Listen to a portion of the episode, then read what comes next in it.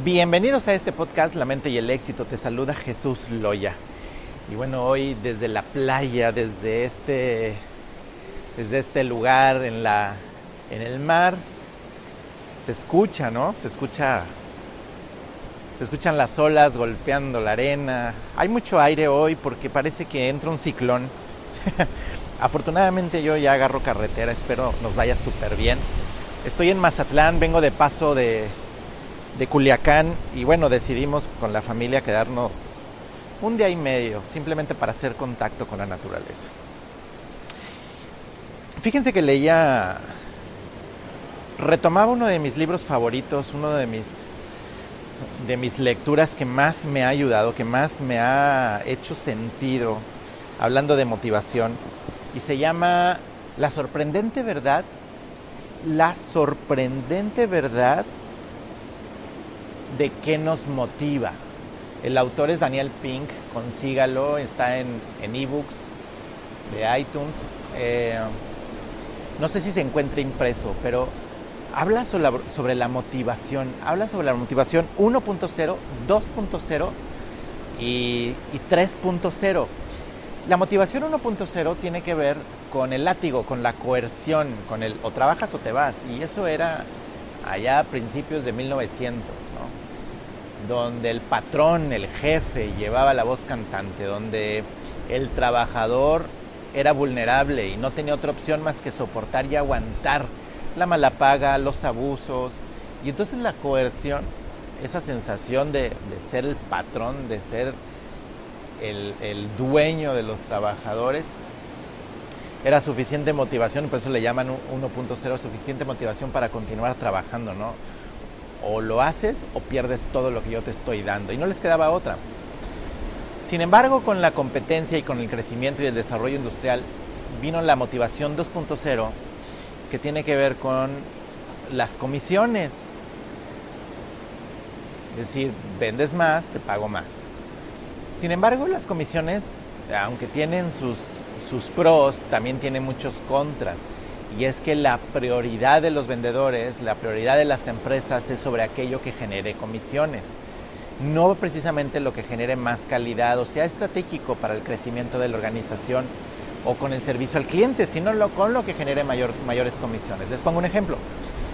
Tú llegas a una agencia de autos a 8 de la mañana, haces fila para que te reciban tu auto, pero resulta que tú llevas tu auto para que le hagan una garantía te recibe el vendedor y te dice, eh, tú le dices que traes el carro para garantía, él te dice, mire, lo de las garantías los estamos recibiendo a partir de las 10 de la mañana, ahorita estamos recibiendo todo lo que tiene que ver con servicio, si puede regresar por favor a partir de las 10 o ya en la tarde. Lo que te quiere decir es que, por favor, no me estés quitando el espacio de una comisión eh, si, si, quieres, si puedes, después de las 10 de la mañana que yo ya no tengo nada que hacer y que tu carro igual lo puedo recibir y no me afecta en lo que yo estoy ganando. Y entonces las comisiones también tienen muchísimas fallas en ese aspecto, sobre todo en la parte de calidad y también en la parte de, de motivación, aunque es cierto, mientras más vendes, más ganas, sí es cierto que si esas, ese número de ventas que las personas tienen ya cumplen con su nivel de vida, ya no te van a vender más. Y entonces, si tú tienes un grupo de 20 vendedores, de 10 vendedores, el que va a vender más es el, más ambicioso. Y si tú eres el dueño de esa empresa, entonces tus ventas van a depender de las ambiciones, necesidades, de los deseos y de las ganas de, de, sobre todo de desarrollo de los vendedores. ¿Por qué? Porque si no necesitan vender más, no van a vender más. Y luego viene la motivación 3.0, que tiene que ver con la trascendencia, tiene que ver con el ser, tiene que ver con el en qué me convierto, en quién me convierto cuando logro este resultado, cuando, cuando ese significado de quién soy no lo puedes tasar, no le puedes poner un monto. Hicieron un experimento en esto de la motivación 3.0 y metieron a dos grupos de niños en una competencia y les dijeron, a ver, les vamos a poner el reto de construir este rompecabezas en 10 minutos. El equipo que gane va a recibir un reconocimiento por ser el más rápido. Y entonces dieron las instrucciones, dieron los rompecabezas y los metieron a cada grupo en un cuarto diferente. Los estuvieron observando con cámaras. Finalmente termina uno de los, de los equipos el rompecabezas, se hace la premiación, se reconoce a cada uno de los integrantes del equipo, les dan su reconocimiento público, un aplauso. Y va el siguiente desafío. Ahora es un rompecabezas más grande y van a tener más minutos, 20 minutos. Y el que termine más pronto va a obtener el reconocimiento en una medalla de bronce. Y entonces les dan los rompecabezas a cada uno, se van a trabajar, los siguen observando. Pero en esa observación que hacen de los equipos, se ven a todos involucrados, todos colaborando, todos participando, se distribuyen tareas y todos, todos están concentrados en esa búsqueda de esa trascendencia, porque necesitan lograr ese reconocimiento de bronce. Por fin termina uno de los equipos, llegan al momento de la premiación, hacen el nombramiento de cada uno de ellos, el reconocimiento a cada uno de ellos y su reconocimiento nivel bronce a cada uno. Ahora sigue plata y es un rompecabezas más grande. Y les dan un poco de más minutos, finalmente los encierran a cada, a cada equipo en los cuartos y otra vez los vuelven a observar mientras están construyendo ese rompecabezas, buscando el reconocimiento ahora a nivel plata. Y están todos involucrados, se perfeccionan la técnica. Ahora están distribuyendo tareas más por las habilidades de cada uno con el fin de terminar más rápido. Finalmente termina uno de los equipos, vuelven a hacer el reconocimiento público, los aplausos, nombran a cada uno de ellos y les entregan su reconocimiento nivel bronce. Y claro, ¿qué creen? Sigue el siguiente desafío, siguiente y último. Y es por el nivel oro, claro.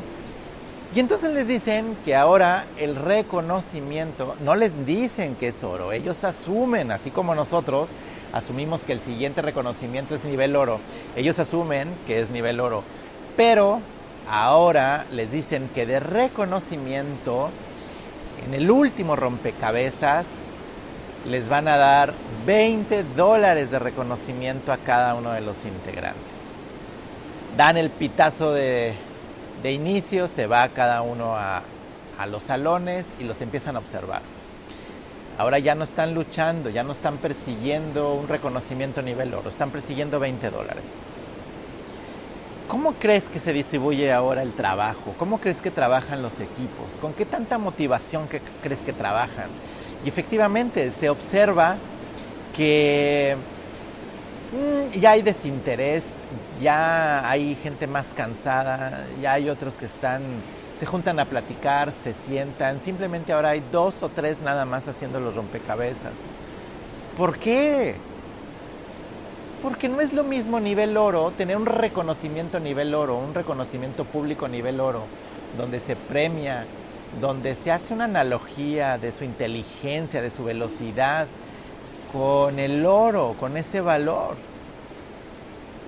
Ya, ya, no, ya no puede ostentar que es nivel oro.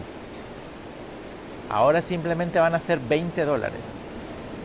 Y entonces muchas de los talentos, de las habilidades que, tiene, que tenemos desde pequeños, muchas de las tareas, cuando tú las tasas y le pones un valor en dólares, en pesos, cuando es un valor simplemente monetario como una comisión, pierde todo valor de trascendencia. Entonces uno de los errores uno de los errores que se cometen en familia es pagarle al hijo 20 pesos por tender su cama, pagarle 20 pesos por cada vez que saque la basura, pagarle 20 pesos por cada vez que cumpla o deba hacer una tarea de trascendencia, de formación, de estilo de vida. Porque el estilo de vida, el aspirar a un estilo de vida, a vivir bonito, tiene que ver con una cuestión personal, tiene que ver con una sensación de sentirse bien, con una sensación de éxito. No con una recompensa de 20 dólares. Porque si disminuimos el valor de ese estilo de vida a 20 dólares por tarea, entonces no tiene ningún interés. Y entonces en este libro habla de estos experimentos que se hacen sobre el 1.0, la motivación 1.0, 2.0 y 3.0 y es muchísimo más importante y se pueden lograr muchísimas cosas más rápido en tareas muchísimo más sencillas y motivar a la gente a conectarse con su trascendencia, con el valor que deja, con la colaboración, con el 3.0, que con la cuestión de las comisiones. Ahora, por supuesto que hay tareas que quedan perfecto a las comisiones, claro, pero no todas. Y entonces, ante eso, una de las estrategias de la motivación 3.0 es pagar buenos sueldos, pero donde la persona va sumándose valor a ella misma a través de los logros cumplidos. Donde la persona va alcanzando esa sensación de éxito, de orgullo, de satisfacción, de motivación a través del logro de tareas. Y no a cambio de 20 dólares. Y entonces es muy, muy común que nos encontremos a personas que trabajan por comisión con esa frialdad de poder sentir ese orgullo y esa plenitud, cuando en realidad son los motores de una mejor vida, de un mejor estilo de vida, de un querer más, de un ser más. Espero que este episodio te haya hecho algún sentido con tus hijos, con tus colaboradores, contigo mismo yo lo único que hago en estos episodios es compartirte lo que sé, mi experiencia con empresas, con personas, mis diálogos internos también, y te puedan dar alguna estrategia, alguna inspiración, algún sentido, alguna clave para que ya sea de, en mucho o en poco te ayuden a avanzar hacia el, hacia el éxito que estás buscando. Yo me despido de ti hoy desde la playa 7 de la mañana y nos escuchamos en el siguiente episodio.